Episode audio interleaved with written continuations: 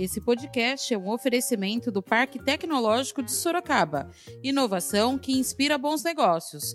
Saiba mais no site www.parktecsorocaba.com.br.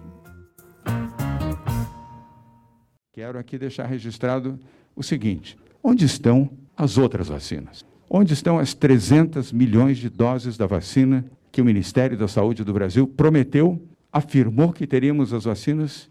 Onde estão as vacinas? Onde estão as vacinas da AstraZeneca? Onde estão as vacinas Covax? Onde estão as vacinas da Modern? Onde estão as vacinas da Pfizer? Onde estão? Essa é uma pergunta que tem que ser feita ao Ministério da Saúde do Brasil. O Plano Nacional de Imunização, ele é nacional. Ele é coordenado pelo Ministério da Saúde do Brasil. São Paulo está fazendo o seu papel e São Paulo está ajudando o Brasil. Porque se não fosse São Paulo, o Brasil não teria vacina. Da redação do Jornal Zenorte, eu sou Angela Alves. Neste episódio do podcast, falamos sobre a presença do governador no novo hospital regional para dar início à vacinação. Hoje é quinta-feira, dia 21 de janeiro de 2021. O governador João Dória participou na tarde desta quarta-feira, dia 20, do início da imunização contra a Covid-19 em Sorocaba. A técnica de enfermagem Michele Cristiane da Costa Selvo, 41 anos, foi a primeira a receber a dose da vacina contra a Covid-19 do Butantan no Hospital Regional de Sorocaba, Dr. Adib Domingos Jatene. Vocês uh, representam milhões de brasileiros que estão salvando vidas em todo o país e ajudando, ajudando a compreender a importância da ciência, da vida e do respeito à medicina. Num país machucado, mutilado pelo negacionismo, pelo terraplanismo, por uma visão equivocada, triste e dramática de uma pandemia, são os profissionais da saúde que estão salvando o Brasil. Então nós temos que respeitar e muito os profissionais que em São Paulo e no Brasil estão se superando para salvarem vidas. E sofrem também. Primeiro, sofrem os riscos advindos do contato com pessoas infectadas, sem contar aquelas que, com morbidade, também frequentam o hospital por outras razões. Além disso, sofrem psicologicamente, porque um auxiliar de enfermagem, um enfermeiro, um médico, um intensivista, quando vê a perda de uma vida, todo médico, todo paramédico sente. Ele psicologicamente fica abatido, ele fica machucado. Não há como incorporar isso com normalidade na vida de um médico. Eu tenho médicos na minha família, portanto eu sei disso. Então isso também machuca a alma e o interior de vocês. Então o nosso dever e a nossa obrigação é homenagear vocês com a vacina e a vacina do Butantan. Também quero dizer isso para vocês. Eu tenho um enorme orgulho de ter nascido em São Paulo, sou filho de baiano, mas tenho um enorme orgulho de São Paulo. O Butantan completa dentro de poucos dias 120 anos de existência, uma instituição de respeitabilidade internacional. Foi graças ao governo do Estado de São Paulo e ao Butantan, com seus cientistas, os seus técnicos, ao Dr. Dimas Covas, que é o presidente do Instituto Butantan, e a perseverança que desde abril deste ano quando assinamos o contrato com o laboratório Sinovac em Pequim, na China, é que nós estamos lutando pela vacina. Eu não preciso expor a vocês, e muito menos a imprensa que aqui está, a luta, a dificuldade, as adversidades e as ameaças que recebemos por estarmos hoje com a única vacina no Brasil, que é a vacina do Butantan, do Butantan de São Paulo. Essa é a vacina do Brasil. A coordenadora do controle de doenças da Secretaria de Saúde do Estado, doutora Regiane de Paula, falou sobre o site Vacina Já, lançado pelo governo do Estado. O Vacina Já é um site criado com a Prodesp, Secretaria de Estado da Saúde, para que as pessoas possam se cadastrar, se pré-agendar, não é um pré-agendamento, é um pré-cadastro, porque hoje nós temos um sistema de informação online, por isso que vocês conseguem ver o vacinômetro, quantas pessoas estão sendo vacinadas simultaneamente no estado de São Paulo. Então, além do Vacina Já, que é um pré-agendamento, um pré-cadastro, para que quando você chegue na unidade básica de saúde, você tenha já os seus cadastros nessa no Vacivida, que é o nosso sistema oficial, e com isso, o que, que a gente procurou fazer? Por que, que nós procuramos fazer isso? Inclusive, conversamos muito com o governador sobre isso. É uma forma de você se pré-cadastrar, porque a vacinação ela é nominal. Né? Nós precisamos saber quem é a pessoa, onde ela está, principalmente por causa da segunda dose da vacina. Então, nesse momento, esse pré-cadastro ele serve para quando eu chegue na, na unidade básica de saúde, eu possa já ter dados e não aglomerar. Então, a gente quer evitar aglomerações. Então, esse pré-cadastro, ele serve para que a gente evite aglomerações e você faça mais rapidamente a sua vacinação, junto com o sistema Vacivida. E aí a gente também tem, e é pela primeira vez é, em todos no Brasil, e é uma coisa que nos honra muito, o sistema Vace Vida e esse vacinômetro que pode mostrar para toda a população, com total transparência, como sempre o governador nos pediu, o que realmente acontece no nosso território. Obrigada. Marcos Vignoli, secretário de Desenvolvimento Regional, falou sobre o corte de verbas das Santa Casas. Primeiro é importante dizer que as vagas são no CHS aqui de Sorocaba e na Santa Casa de Itu a nossa diretora regional de saúde, a Kelly, que inclusive é uma das melhores diretoras do estado, tem trabalhado uh, diuturnamente para colocar mais leitos de UTI na região e nós vamos evoluindo, garantindo que nenhuma pessoa fique sem atendimento. E essa garantia também se dá com esses recursos focados no Covid-19. Nós estamos num período de pandemia ainda, portanto, nós não retiramos dinheiro das Santas Casas. Nós colocamos recursos Covid nesse momento fundamental de enfrentamento da pandemia.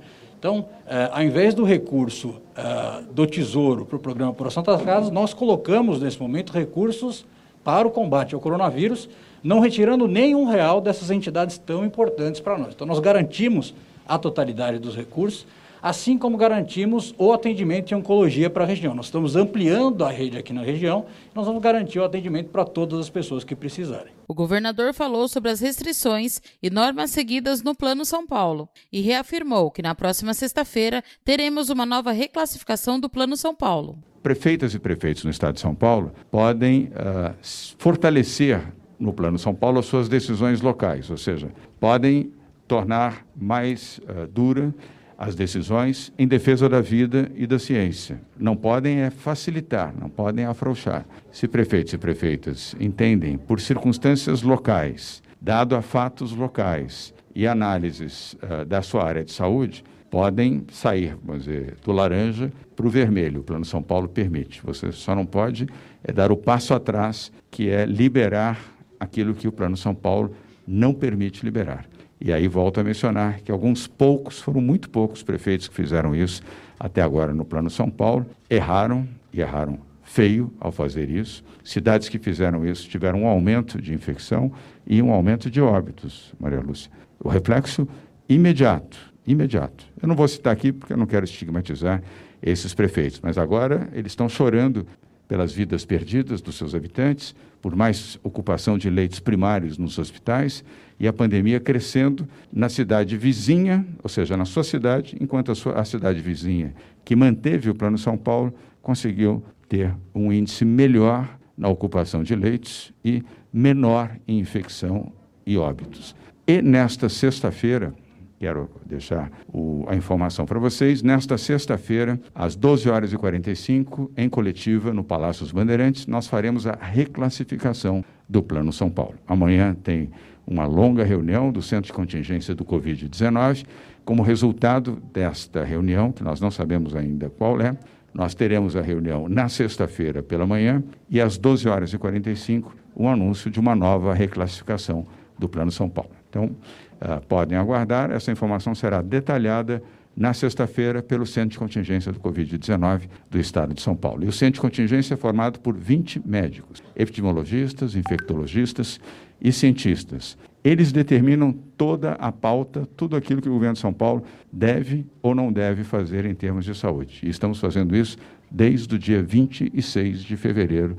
Primeiro caso de Covid no Brasil, e o primeiro estado do Brasil a ter um centro científico, um centro de contingência formado por médicos. Depois serviu de exemplo para vários outros estados brasileiros e municípios também. Assim como São Paulo foi o primeiro estado do país a decretar a quarentena, o primeiro estado do país a decretar obrigatório uso de máscara por lei e com multa para as pessoas e estabelecimentos comerciais que não exigirem e não utilizarem máscara. E outras medidas também de proteção de vida. Dória falou sobre as doses das vacinas e cobrou o governo federal. O governo federal, e eu não, não vou falar isso com o objetivo de estigmatizar ninguém, mas apenas para informação de jornalistas, como eu sou jornalista, você e os demais que estão aqui nessa linha de frente do lado de cá são jornalistas também. O governo federal prometeu recentemente, numa ampla coletiva de imprensa do seu ministro da Saúde, 300 milhões de doses de vacina. Eu ouvi bem e li bem a legenda também da coletiva de imprensa. 300 milhões de doses de vacina. Naquela coletiva só se falou de duas vacinas, 300 milhões a vacina AstraZeneca, a vacina de Oxford, e a vacina COVAX, do consórcio COVAX. Nem sequer a vacina do Butantan foi citada. Uma semana depois, ouvi do mesmo ministro da Saúde, em outra coletiva, mandamos buscar 2 milhões de doses da vacina AstraZeneca na Índia. Preparamos um avião que vai voar para Nova Delhi e vai buscar a vacina para iniciar a vacinação dos brasileiros. O que aconteceu? Logotiparam o avião, levaram o avião até o aeroporto Guararapes, em Recife, e o que ocorreu? O avião não levantou voo. E não levantou voo porque o governo da Índia não disponibilizou as vacinas. Não havia acordo, não havia entendimento nenhum.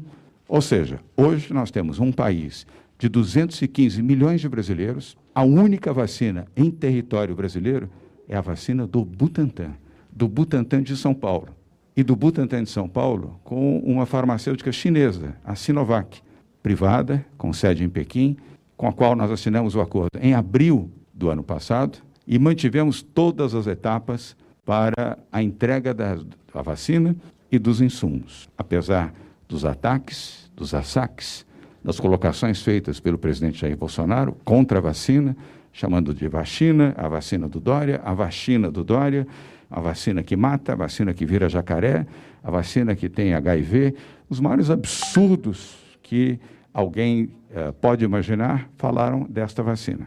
Até que domingo, a Agência Nacional de Vigilância Sanitária, Anvisa, de forma independente, testemunhou e votou 100% com cinco diretorias, testemunhando e atestando que a vacina do Butantan, que a Coronavac, é segura e é eficaz. Então, esta é a vacina que nós, pelo esforço de São Paulo, e até aqui, o investimento integral de São Paulo, repito, integral, nem o Butantan, nem o governo de São Paulo, até agora, nós não recebemos um único real, nem na fábrica do Butantan, nem pelas vacinas, que nós entregamos 6 milhões de doses para o Plano Nacional de Imunização. Nós temos mais 5 milhões de doses da vacina em insumos prontas no Butantan pedimos na segunda-feira autorização para a Anvisa para o invase, transformando o insumo em vacina. A Anvisa ontem declarou que até sexta-feira desta semana oferecerá a confirmação para que o invase, sendo autorizado, possa ser feito. E o Butantan pode invasar um milhão de doses da vacina por dia, portanto, muito rapidamente. Havendo autorização na sexta, hipoteticamente, o Butantan opera sábado e domingo, na semana que vem, nós já teremos mais 5 milhões de doses da vacina. Já temos um pedido, aí totalizando 12 milhões, 11 milhões para ser bem preciso, e 800 mil doses da vacina em solo brasileiro. E nós já temos uma solicitação de mais 35 milhões de doses aprovada, contratada e paga pelo governo de São Paulo, junto à Sinovac, cuja sede é em Pequim, na China e estamos aguardando a autorização do governo chinês para que os insumos possam ser autorizados para embarque para virem a São Paulo e o Butantan, mediante nova autorização da Anvisa, e tem, o processo é esse mesmo, tem que autorizar novamente, para que com essa autorização possamos fazer mais 35 milhões de doses da vacina do Butantan. Isso é o que nós já temos. E encomendamos mais 15 milhões de doses da vacina para o mês de março, foi uma encomenda feita há cerca de 70 dias aproximadamente, os chineses confirmaram, esses insumos entram na fila do, da Sinovac e serão disponibilizados em março. Portanto, total 60, para ser bem preciso, 61 milhões de doses da vacina do Butantan com o laboratório Sinovac. E antes de pedir à doutora Regiane para complementar a sua pergunta, que é importante, como todas as demais, quero aqui deixar registrado o seguinte: onde estão as outras vacinas? Onde estão as 300 milhões de doses da vacina que o Ministério da Saúde do Brasil prometeu, afirmou que teríamos as vacinas? Onde estão as vacinas? Onde estão as vacinas da AstraZeneca? Onde estão as vacinas Covax? Onde estão as vacinas da Modern? Onde estão as vacinas da Pfizer? Onde estão? Essa é uma pergunta que tem que ser feita ao Ministério da Saúde do Brasil. O Plano Nacional de Imunização, ele é nacional. Ele é coordenado pelo Ministério da Saúde do Brasil. São Paulo está fazendo o seu papel e São Paulo está ajudando o Brasil. Porque se não fosse São Paulo, o Brasil não teria vacina. Doutora Regiane de Paula, coordenadora do controle de doenças da Secretaria de Saúde do Estado, assegurou que todos os municípios receberão a segunda dose da vacina. Mas eu quero deixar claro e deixar todos tranquilizados. É, nós gostaríamos de vacinar muito mais, mas as vacinas foram incorporadas pelo Programa Nacional de Imunização. É, nos coube uma cota de 1 milhão 357 mil doses de vacina. É, e nesse momento a priorização é para os profissionais de saúde, indígenas e quilombolas.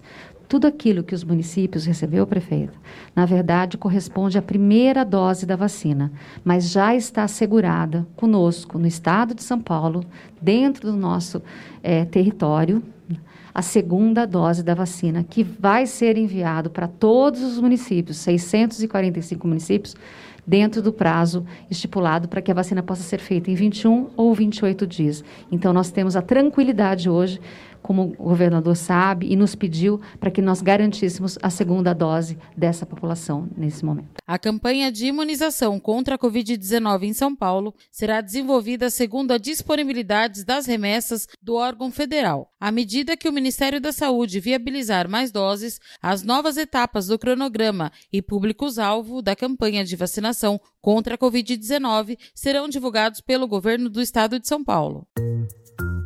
Esse foi mais um podcast do Jornal Zenorte, trazendo para você as últimas notícias de Sorocaba e região.